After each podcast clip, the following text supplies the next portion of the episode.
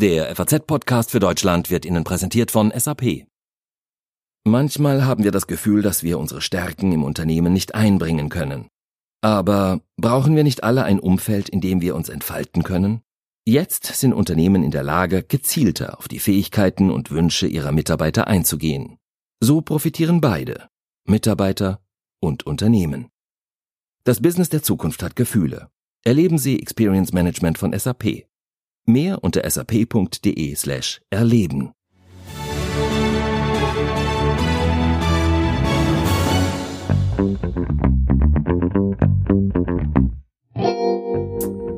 Es ist einer der schlimmsten Terrorakte in der Geschichte der Bundesrepublik Deutschland. Gestern Abend hat ein Attentäter im hessischen Hanau zehn Menschen und sich selbst getötet. Mindestens vier weitere Menschen wurden verletzt. Und während in Hanau heute die Schulen geschlossen bleiben und die Stadt in Schockstarre verharrt, kommen auch Fragen nach den Motiven des mutmaßlichen Täters auf. Was bislang sicher scheint, die Morde waren fremdenfeindlich motiviert. Der Täter hing wohl auch verschiedenen Verschwörungstheorien an. Wir blicken heute im FAZ-Podcast für Deutschland nach Hanau. Und wir fragen, was bringt einen Menschen dazu, so eine Tat zu begehen?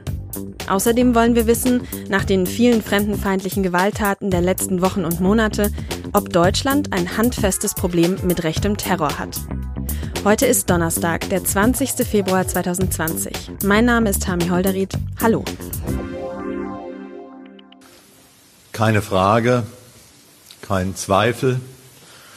Die letzten Stunden seit gestern Abend 22 Uhr gehören zu den bittersten, traurigsten Stunden, die diese Stadt in Friedenszeiten jemals erlebt hat.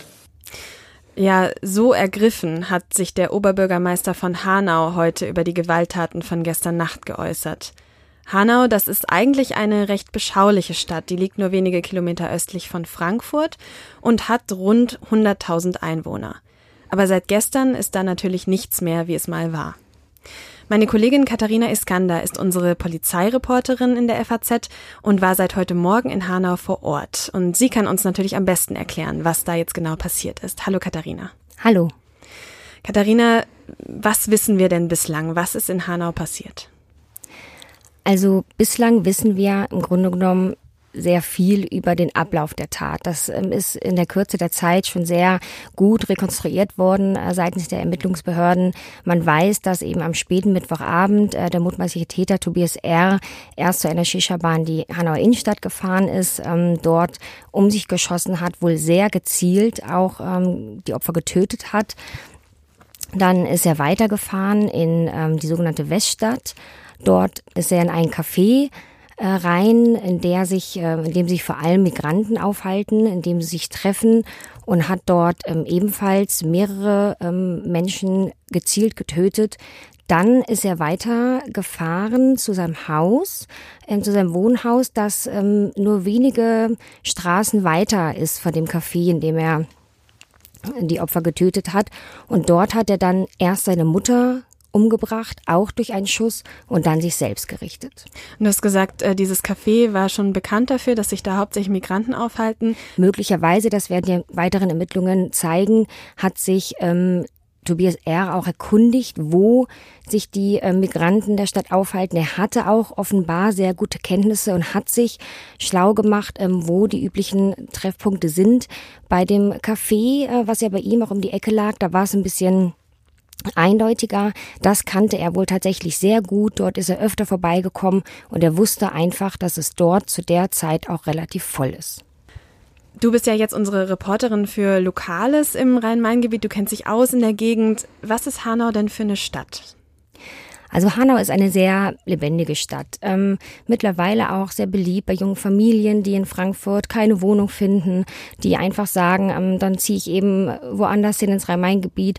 Und dort ist Hanau eigentlich ähm, seit Jahren schon eine sehr gute Anlaufadresse. Die Menschen fühlen sich wohl dort, erkundigen sich natürlich schon, in welche Stadtteile man eher zieht, in welche nicht. Aber wir haben auch Kollegen zum Beispiel, die dort wohnen und die wohnen dort sehr gern. Also eigentlich äh, eine sehr beschauliche Stadt. Ja, beschaulich, das liegt natürlich immer im Auge des Betrachters, aber es ist zumindest keine Stadt, ähm, die in, den, in der Vergangenheit einen wahnsinnig schlechten Ruf hatte. Tatsächlich ist es aber so, dass in dem äh, Stadtteil, in dem das Café sich befindet, in der sogenannten Weststadt, ähm, dort leben ähm, sehr viele Migranten. Wie geht es denn jetzt den Menschen da? Du warst jetzt heute vor Ort, du warst heute in Hanau unterwegs, hast mit Menschen gesprochen. Was sagen die? Ja, die Menschen sind unheimlich berührt. Also das betrifft sowohl die deutsche Bevölkerung als auch die mit Migrationshintergrund. Die ähm, Straßen vor den Tatorten waren voll. Die Leute standen da zum Teil die ganze Nacht, ähm, wollten wissen, was ist dort passiert. Und auch heute Morgen war das äh, dort Gesprächsthema. Die Angst ist natürlich auch vorhanden. Ähm, gerade bei den ähm, bei der migrantischen Bevölkerung, die sich jetzt fragen, ähm, warum hat es uns getroffen? Was bedeutet das? Was bedeutet das auch für die Zukunft? Wie gehen wir damit um? Da hat ja auch Volker Bouffier sich heute schon dazu geäußert. Wir hören mal rein. Ich möchte allen Menschen sagen, auch und gerade denen, die vielleicht anders aussehen, die vielleicht von anderen Ländern zu uns gekommen sind, Menschen, die hier eine neue Heimat gefunden haben. Ich weiß, dass die jetzt Angst haben. Ich möchte Ihnen sagen, ich verstehe das. Aber umso mehr gilt, dass wir alles tun, alles, was wir können, um gegen Rassismus, gegen Hetze und Hass anzutreten. Es gibt aber natürlich auch äh, Migranten, die sagen, wir fühlen uns gar nicht so sehr ähm, angesprochen, weil wir fühlen uns gar nicht mehr als Migrant. Wir leben ja schon in der zweiten, dritten Generation und ähm, natürlich fühlen wir mit, weil es jemanden getroffen hat, der aus unserem ursprünglichen Heimatland kam, aber die gar nicht mehr unterscheiden zwischen Deutsch und Ausländisch, sondern die einfach die Gesamtgesellschaft sehen und sich zugehörig fühlen. Für heute Abend ist, glaube ich, jetzt auch schon eine Mahnwache geplant. Äh, was kannst du denn sonst noch sagen? Wie geht's jetzt weiter? Also was natürlich sehr spannend wird, sind die weiteren Ermittlungen. Ähm, der Generalbundesanwalt hat ja in, seinem, in seiner Stellungnahme vorhin schon angekündigt, ähm, dass es weitere Ermittlungen geben wird hinsichtlich möglicher ähm, Mitwisser oder sogar Unterstützer. Und äh, das ist ab, bleibt abzuwarten. Bislang gehen wir aber noch von einem Einzeltäter aus, richtig? Ja, bislang deutet alles darauf hin, dass es ein Einzeltäter ist. Aber es ist in solchen Ermittlungen immer üblich, dass man natürlich auch Strukturermittlungen durchführt und schaut, ähm, gibt es noch ein weiteres Umfeld? Gibt es Unterstützer, die ähm, die Tat ähm, planerisch unterstützt haben und auch wussten, was dort stattfinden soll. Und das ist natürlich ganz wichtig. Und äh, was auch hervorgehoben wurde, es wird nicht nur im Inland geschaut, sondern auch im Ausland. Denn wir müssen davon ausgehen, ähm, gerade terroristische Taten machen ja an den Ländergrenzen nicht mehr Halt. Und ähm, wie geht es jetzt für die Hanauer weiter? Wie geht, geht das Leben in Hanau weiter? Ich glaube, die Mahnwache, die heute Abend stattfinden wird, ähm, wird nur der Anfang sein. Die Menschen dort haben sich sehr schnell äh, dazu entschlossen, ähm, dass sie daran teilnehmen werden und wollen. Das war heute Morgen der Konsens. Die wollen ähm, einfach ein Signal setzen und viele haben auch gesagt, die werden sich nicht damit zufrieden geben, dass man sich einmal trifft und dann ist das Thema schon wieder vom Tisch, sondern ähm, die möchten, dass das aufgearbeitet wird und auch gerade weil es sie emotional so sehr packt, glaube ich schon, dass da in nächster Zeit noch einiges kommen wird. Und die Menschen wollen natürlich auch ein Zeichen gegen die Fremdenfeindlichkeit setzen. Was klar ist, der Täter hat fremdenfeindliche Ansichten vertreten. Das hat auch der hessische Innenminister Peter Beuth heute Mittag auf einer Pressekonferenz bestätigt. Die schrecklichen Ereignisse dieser Nacht werden zur Stunde unter Hochdruck ermittelt. Erste Auswerteergebnisse der Homepage des vermeintlichen Täters deuten auf ein fremdenfeindliches Motiv hin. Mittlerweile hat auch der Generalbundesanwalt die Ermittlungen in dem Fall übernommen. Ein Anschlag mit fremdenfeindlichen, vielleicht sogar rechtsradikalem Hintergrund also. Und nach aktuellem Stand ein Einzeltäter, der sich angeblich im Internet radikalisiert hat. Unser Redakteur Konstantin van Linden ist jetzt bei mir. Konstantin, du hast dich damit beschäftigt, aus welchem Umfeld Tobias R. kam und was man bisher über ihn weiß. Was hast du herausgefunden? Ja, also äh, Tobias R. hatte eine Homepage, die ist inzwischen nicht mehr zu erreichen, aber man findet im Internet auf solchen Archivierungsseiten noch Links Und auf dieser Homepage gab es ähm, zum einen weiterführende Links auf anderen Seiten und äh, zum anderen auch drei lange PDF-Dokumente von ihm. Äh, eins davon ist vielleicht von besonderem Interesse, das könnte man als eine Art Manifest bezeichnen. Und was steht da drin? Das ist gänzlich wirr, muss man sagen, oder zumindest in großen Teilen sehr wirr. Ein Motiv, was sich äh, von vorne bis hinten durchzieht, ist das Motiv, dass er sich von einem Geheimdienst überwacht fühlt. Dieser Heimdienst, äh, so meint er, kann Gedanken lesen und Menschen fernsteuern. Das tut er auch, insbesondere ihn.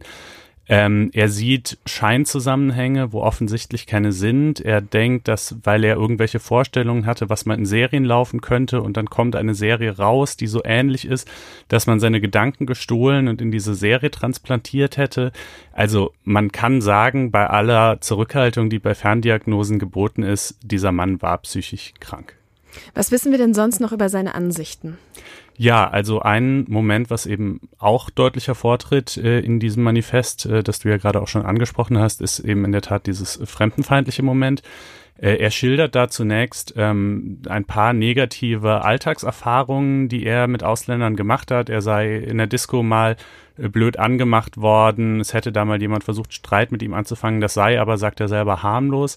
Er sei dann auch, er war ja offenbar Bankangestellter, ähm, äh, er hätte selber einen Banküberfall miterlebt. Auf der Polizeidienststelle hätte man ihm dann Karteikarten von Verdächtigen gezeigt. Äh, das seien auch überwiegend Ausländer gewesen. Ähm, so geht es los. Äh, das klingt ja bis hierhin noch wie ein, naja, so klassisches, äh, klassisches Motiv vielleicht, wie jemand eben irgendwie rechtsextreme Ansichten entwickeln könnte. Äh, und dann, dann kommt aber wieder dieses zweite Element, diese psychische Verwirrung oder Krankheit von ihm mit rein, dass er sagt, ja, und diese Ausländer, weil die minderwertig sind, äh, kann es mit denen nicht gelingen, die Ursprünge der Menschheit zu erforschen und eine Zeitreise äh, zurück zum Anbeginn der Menschheit zu schaffen und deshalb müssen die ausgelöscht werden. Mhm, also durchaus radikale, radikale Worte, die er da dann findet. Du hast gerade schon gesagt, äh, Tobias R. hatte eine Website, hat auch sein Bekennerschreiben und äh, sein Bekennervideo online veröffentlicht. Und du hast auch gesagt, er war deiner Ansicht nach, der Ferndiagnose nach, äh, psychisch vorbelastet, psychisch krank solche Menschen, die offensichtlich da eben schon eine Vorbelastung haben, ist für die das Internet dann ein Motor für die Radikalisierung, für die weitere Radikalisierung? Also das Internet kann natürlich ein Motor für Radikalisierung sein und ist das in vielen Fällen auch. Ich bin mir nicht sicher, ob es das in seinem Fall war. Zumindest nimmt er keinen Bezug auf irgendwelche Autoren, auf irgendwelche Foren, auf irgendwelche rechtsextremen Vordenker oder Ideengeber oder Parteien. Ähm, die Links auf seiner Homepage, die führen jetzt auch nicht zu dezidiert primär politischen Inhalten, sondern eher zu rechtsextre äh, pardon, zu ähm, verschwörungstheoretischen Inhalten. Da geht es dann um Entführungen durch Aliens, um Gedankenkontrolle, um Fernsicht, um Telepathie, um solche Sachen. Also ich glaube, das Internet war für ihn schon auch ein Ort, wo sich seine wirre Gedankenwelt fortgesetzt hat. Aber ich weiß nicht, ob man auf Stand der bisherigen Erkenntnisse sagen kann, dass er sich wirklich politisch radikalisiert hat im Internet. Aber das Internet bietet ja einfach unglaublich weitreichende Formen, Organisation, Vernetzung, diesen Tätern auch eine riesige Plattform natürlich. Bestärkt das dann auch, tatsächlich so eine Gewalttat zu begehen? Auch da würde ich sagen, in vielen Fällen sicherlich ja. Ich glaube, dafür wäre zum Beispiel Stefan B. Punkt, äh, der vergangenes Jahr in Halle versucht hat, äh, in eine Synagoge einzudringen und äh, dort Menschen zu töten und dann zwei Menschen auf der Straße getötet hat, ein sehr viel besseres Beispiel. Von dem weiß man, dass er sich in rechtsextremen Foren rumgetrieben hat und dass da offenbar auch ein gewisses Geltungsbedürfnis eine Rolle gespielt hat, dass er auch eine öffentliche Rezeption seiner Tat gezielt wollte. Bei diesem Täter weiß ich das nicht, scheint mir das zumindest nicht so offensichtlich zu sein, weil bei dem einfach, glaube ich, diese psychische Krankheit auch ein sehr wichtiges Element jedenfalls war und ähm, ja, da würde ich jetzt also mir keine Einschätzung zumuten, inwiefern äh, oder anmaßen, inwiefern ähm, da jetzt irgendwie Geltungsbedürfnis und Internetradikalisierung auch Teil der Gleichung sind. Du hast Stefan B. aus Halle erwähnt. Ähm, viele denken jetzt im Moment auch äh, an Anders Breivik, der ja 2011 in Norwegen 77 Menschen getötet hat, oder auch an den Amokläufer von München 2016. Warum häufen sich denn diese Fälle in der letzten Zeit so?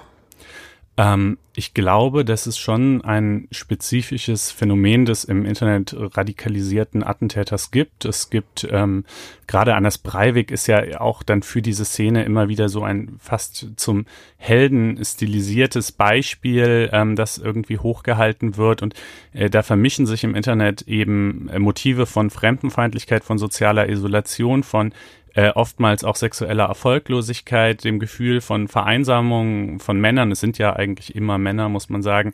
Ähm, äh, und, und so ein gewisser nihilistischer Humor, der diese, der diese Attentäter dann zu Ikonen stilisiert. Ähm, Nochmal, ich würde nicht unbedingt den aktuellen Attentäter dieser Kategorie so vorbehaltlos zuschlagen, ähm, aber dieses Phänomen gibt es und das ist sicherlich auch in diversen Fällen, die wir in den vergangenen Jahren gesehen haben, ein wichtiges Moment gewesen. Was wir aber wissen und was du ja auch schon gesagt hast, dass Tobias R., der mutmaßliche Täter, Verschwörungstheorien, Fremdenhass, eine rechtsextreme Gesinnung und militanten Fanatismus verbreitet hat. Und davon kursiert im Netz ja mittlerweile einfach ein richtig eigener Kosmos, muss man schon sagen. Wie kann man denn die Taten solcher Menschen, die sich in diesem Kosmos zu Hause fühlen, die ja oft auch Einzeltäter sind, überhaupt verhindern? Gibt es da juristisch, gesetzlich Möglichkeiten? Äh, gestern hat ja erst das Bundeskabinett äh, über dieses neue Gesetz gegen Hass im Netz debattiert. Siehst du da schon die ersten Möglichkeiten, sowas in Zukunft vielleicht früher zu erkennen? Ich glaube, das ist bei dieser Tätergruppe, über die wir hier sprechen, die ja immer als einsame Wölfe apostrophiert werden, ausgesprochen schwierig.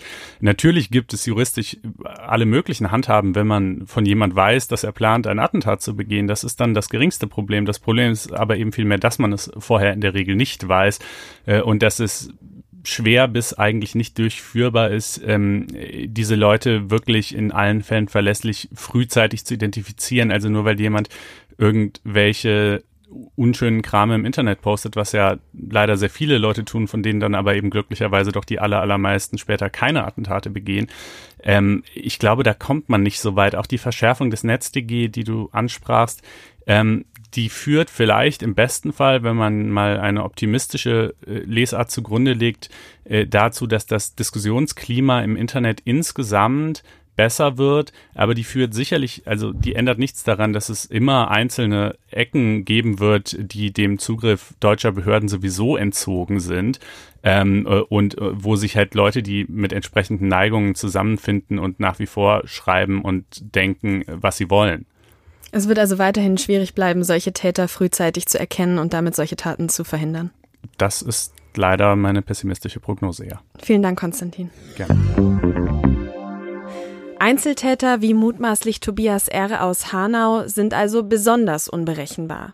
Sie finden Gleichgesinnte im Netz, bleiben aber letztendlich doch allein vor dem Bildschirm. Aber was bringt einen Menschen dazu, seine Gewaltfantasien dann tatsächlich in die Tat umzusetzen? Darüber sprechen wir mit dem Kriminologen Christian Pfeiffer. Er beschäftigt sich seit vielen Jahren mit dieser Frage. Hallo, Herr Pfeiffer. Hallo, Frau Herried. Herr Pfeiffer, auf die Frage, gibt es wahrscheinlich keine eindeutige Antwort, aber trotzdem müssen wir sie stellen. Wir stellen sie uns alle heute schon den ganzen Tag. Warum macht jemand sowas? Also wir haben nicht nur einen Terroristen, sondern einen psychisch stark angeschlagenen, wenn nicht kranken Terroristen. Das haben später dann die Sachverständigen zu klären, wenn sie noch tiefer einsteigen. Verantworten muss er nicht mehr, weil er sich selber umgebracht hat.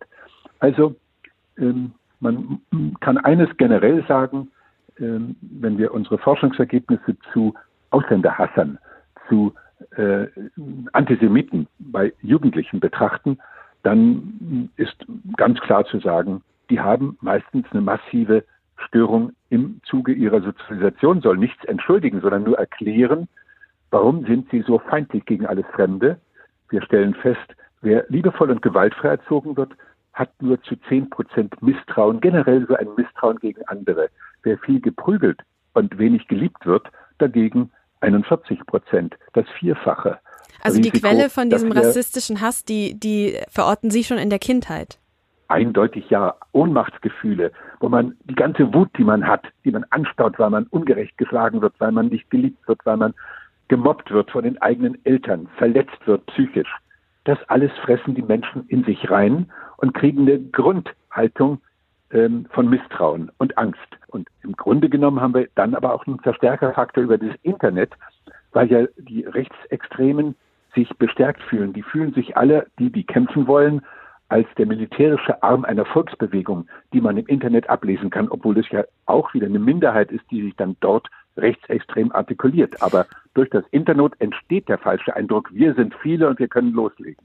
Im Internet Drohungen und Hass zu äußern ist aber ja das eine. Das andere ist dann tatsächlich Gewalt auszuüben. Was, was führt denn zu diesem letzten Schritt?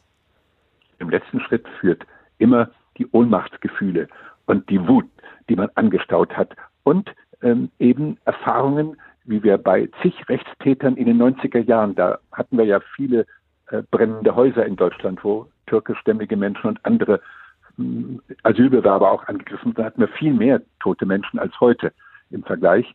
Und diese sind alle analysiert worden, systematisch, alle Prozesse, die wir durchführen konnten. Und immer war dasselbe, äh, extreme Gewalt in der Kindheit die dann Hassgefühle leichter wachsen lässt. Und wenn dann keine Erfolgserlebnisse im Kommen, wenn man ein Verlierer ist, der vor der Wut auf die schaut, die Erfolg haben, dann steigert sich das gegenseitig so hoch, dass man sogar ein Täter wird und nicht nur jemand, der im Internet sich an Hasstiraden berauscht.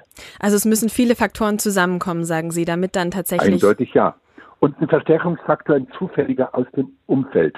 Denn ein Signal war ja der Erfolg der Polizei in Deutschland, dass sie elf Leute rechtsterroristisch orientierte Menschen festgenommen hat in den letzten Tagen.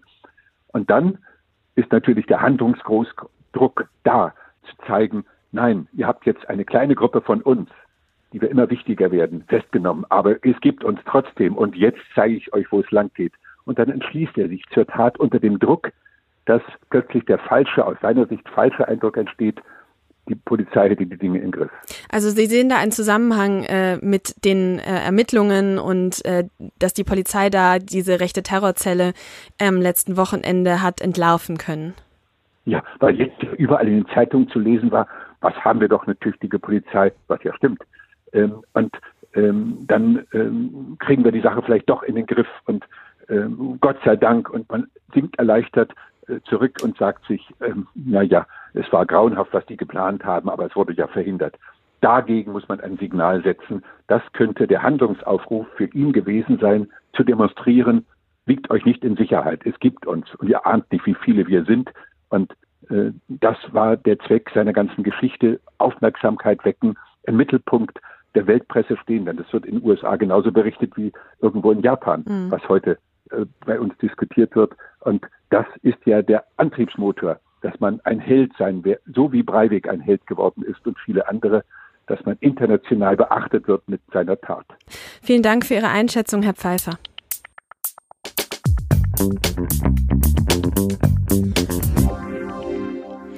Wir haben es jetzt heute schon öfter gehört. Erst letzte Woche haben die Behörden in mehreren Bundesländern eine mutmaßlich rechtsextreme Terrorzelle aufgedeckt. Im Juni vergangenen Jahres wurde der Kasseler Regierungspräsident Walter Lübcke mutmaßlich von einem rechtsextremen Täter ermordet. Und auch der antisemitische Anschlag in Halle, bei dem im Oktober zwei Menschen getötet wurden, ist noch nicht lange her. Und das ist leider noch lange nicht alles. Auch der Täter von Hanau begründet im Bekennerschreiben seine Tat mit fremdenfeindlichen Motiven. Erschreckend häufig sind wir also in den letzten Jahren mit Gewalt aus dem rechten Spektrum konfrontiert. Hat Deutschland also ein grundlegendes Problem mit rechtem Terror? Das frage ich jetzt unseren Innenpolitikexperten Jasper von Altenbockum. Hallo, Herr Altenbockum. Hallo. Glauben Sie, wie Herr Pfeiffer uns jetzt gerade im Interview gesagt hat, äh, da könnten Zusammenhänge bestehen zwischen der rechten Terrorzelle, die eben am Wochenende von der Polizei hochgenommen wurde, und jetzt dem mutmaßlichen Täter von Hanau? Also ob es da direkte Zusammenhänge gibt, das ist, glaube ich, zu früh äh, darüber zu spekulieren. Aber ja, auf jeden Fall indirekte. Also die, die, wenn man es denn Philosophie nennen will, was dahinter steht, das ist schon dieselbe, würde ich sagen. Ähm, und auch die Motive sind ähnlich, äh, die einen dazu antreiben. Was für Gemeinsamkeiten sehen Sie denn da?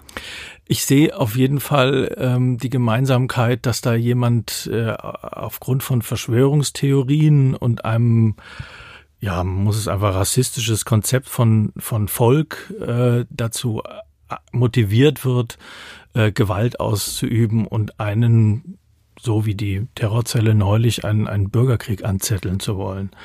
Äh, ich glaube, das ist schon so eine, eine gemeinsame, ein gemeinsamer Zug all dieser Gruppen und auch Einzeltäter. Ich habe es gerade schon gesagt, äh, in der letzten Zeit sind wir extrem häufig, oder zumindest kommt es einem so vor, sehr häufig mit ähm, Gewalt und Terror aus dem rechten Spektrum betroffen. Der Täter von Hanau äußert sich eben auch eindeutig fremdenfeindlich. Man könnte das Gefühl bekommen, wir haben ein ernsthaftes Problem mit rechtem Terror in Deutschland. Ja, ich glaube schon. Äh, und zwar ähm, nicht nur was, ähm, wie soll ich sagen, die Geisteshaltung angeht, sondern auch ähm, es beruht auf einer auf einer ganz neuen Grundlage. Sowas, sowas baut sich äh, vornehmlich im Internet auf und das ist sehr schwer zu kontrollieren. Ähm, das hat Herr Pfeiffer ja auch gesagt, das, das sind Einzeltäter, ähm, wo man nicht weiß, wo die sich bewegen. Äh, sie vernetzen sich im Internet, ohne dass man es kontrollieren kann. Ähm, und es, es grenzt ja an ein Wunder, dass die Ermittlungsbehörden dann neulich diese Zelle auch entdecken konnten und verfolgen konnten und dann auch rechtzeitig zuschlagen konnten. Äh, und das ist auch das Beunruhigende daran. Es ist, äh, es ist nicht nur eine neue Form, sondern sie bedient sich einfach auch äh, einer ganz neuen Welt. Woher kommt dieser Hass speziell aus dem rechten Bereich? Also ich glaube, politisch ähm, muss man sagen, ähm, spielt da schon die Entwicklung unserer Gesellschaft in den letzten zwei Jahrzehnten eine Rolle. Also es fällt ja schon auf, auch jetzt wieder, ähm, dass Fremdenfeindlichkeit da immer eine Rolle spielt. Äh, und das, ähm, das ist für die Politik eine schwere Aufgabe. Das hat sich nochmal verstärkt nach der, äh, nach der Flüchtlingskrise von 2015. Ähm, und da ein Gegenmittel zu entwickeln, ähm, das fällt der Politik bislang noch schwer. Was könnte denn sowas sein? Es ist eine gute Frage. Es ist, also es ist im Grunde genommen das, was, was seit Jahren jetzt auch versucht wird, sowohl auf europäischer als auch auf nationaler Ebene, ähm, eine Migrationspolitik ähm, aufzubauen, äh, die Vertrauen zurück erobert oder Vertrauen schafft. Ähm, also eine Partei wie die AfD in, in manchen äh, Gegenden in Deutschland mehr als 20 Prozent äh, bekommt, zeigt ja, wie, wie tief das Problem sitzt. Hätte das Thema aber nicht gerade in Deutschland äh, mehr auf der Agenda stehen müssen, das Thema Rechtsextremismus, Rechtsterrorismus, muss das nicht genau uns besonders wichtig sein? Also ich, äh, natürlich klar, ich, ich, ich glaube, dass ähm, das, äh, das, das große, die große Überraschung ähm, für, für viele in Deutschland ist, dass nach, nach 70 Jahren Vergangenheitsbewältigung und Erinnerungskultur sowas möglich ist. Ähm, also ist, man, man fragt sich, ist das jetzt der Erfolg von, von 60, 50 Jahren äh, Verarbeitung? Ähm, das, das kann doch eigentlich nicht sein. Und ich glaube, man hat zu spät ähm, wahrhaben wollen, ähm, dass mit dem Internet ein, ein Reich entstanden ist, äh, in dem vieles entstehen kann, von dem man dachte, das ist verschwunden oder das hat man erfolgreich bekämpft. Äh, so erkläre ich mir auch, dass, dass es jetzt in der Tat so wirkt, als ob man lange Zeit einfach äh, zugesehen hat. Glauben Sie, wir werden uns in Zukunft noch mehr und intensiver und anders vor allem mit diesem Problem beschäftigen müssen? Ja, also ich, ich weiß nicht, ob man es anders nennen kann, aber intensiver auf jeden Fall. Ähm, ich, ich, glaube, gerade im Verhältnis zur AfD wird da noch viel passieren, ähm, weil leider nicht jetzt zu erwarten ist, dass die AfD selbst irgendwie Konsequenzen zieht. Ähm, und ich glaube, dieses Thema Erinnerungskultur, Vergangenheitsbewältigung etc., ähm, das wird auch noch mal ähm, ein, ein, ein, ein großes Thema sein, warum es, warum das, man muss es eigentlich sagen, zum Teil gescheitert ist. Vielen Dank für Ihre Einschätzung, Herr Altenbocke.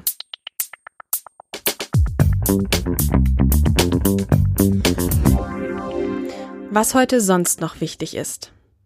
Seit fünf Jahren beträgt der Rundfunkbeitrag 17,50 Euro monatlich. Jetzt empfiehlt eine Expertenkommission eine Steigerung. Und zwar zum nächstmöglichen Zeitpunkt. Der Rundfunkbeitrag soll zum Januar nächsten Jahres auf 18,36 Euro im Monat steigen. Mit ihrer Entscheidung, aus der Königsfamilie zurückzutreten, haben sich Harry und Meghan um wirtschaftliche Chancen gebracht. Ihre Pläne, mit der Marke Sussex Royal Geld zu verdienen, müssen Harry und Meghan wohl begraben. Nach britischen Medienberichten hat Königin Elizabeth II. ihrem Enkel und seiner Ehefrau die Nutzung untersagt, nachdem die beiden nicht mehr ihre Pflichten in der königlichen Familie erfüllen und stattdessen ein eigenes Leben führen wollen. Am heutigen Altweiberdonnerstag beginnt das Fastnachtswochenende. Unter dem Eindruck der Ereignisse von Hanau wurde unter anderem in Köln eine Gedenkminute für die Opfer abgehalten. In München wurden zwei Feierlichkeiten abgesagt. Das war der FAZ-Podcast für Deutschland. Mein Name ist Tami Holderried. Ich wünsche Ihnen eine gute Zeit.